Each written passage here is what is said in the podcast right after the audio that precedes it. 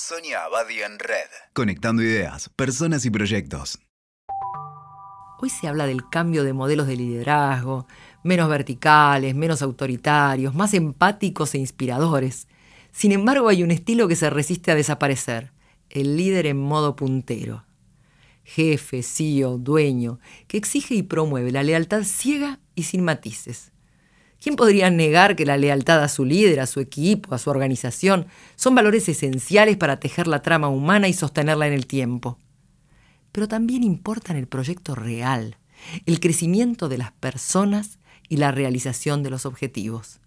Aunque en estos casos eso puede quedar en segundo plano, ya que el único que aporta ideas geniales es el líder. Como además no le gustan las críticas, se está perdiendo encima la oportunidad de mejorar y capitalizar los talentos de su gente. Pero eso no es lo más grave, ya que poco le interesan las aptitudes y habilidades de sus súbditos y protegidos. Genuflexos por cálculo, admiración o simplemente porque en otro lado no tendrían posibilidades, la corte de leales se va construyendo con empleados cuya única virtud es jurar por su líder.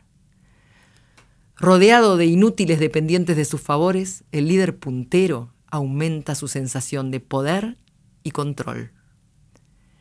Trenzas secretas y celos contenidos sostienen la trama de ese círculo que se va fosilizando con el tiempo.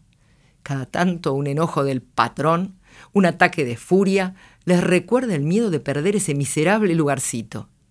En el medio, beneficios, regalos, ventajitas que los mantienen eternamente agradecidos.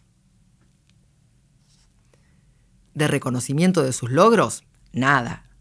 Ya sabemos que solo la lealtad cuenta y que el primero que piensa que no son capaces es el jefe. Pero no los va a soltar.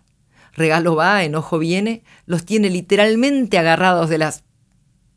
Y poco a poco, el sistema, entorno, empresa, casa de estudios, se va poblando de personajes que nunca tuvieron otro talento que el de aplaudidores. Y si lo tenían, no hubo ningún estímulo para desarrollarlo, renovarse o aprender. De aportar ni hablar, ya que al puntero nadie le hace sombra con buenas ideas. Ya todos están más grandes, pero cada vez más comprometidos por el miedo de los leales a quedarse afuera y el miedo del viejo puntero a quedarse solo. Pero ya nada podrá separarlos.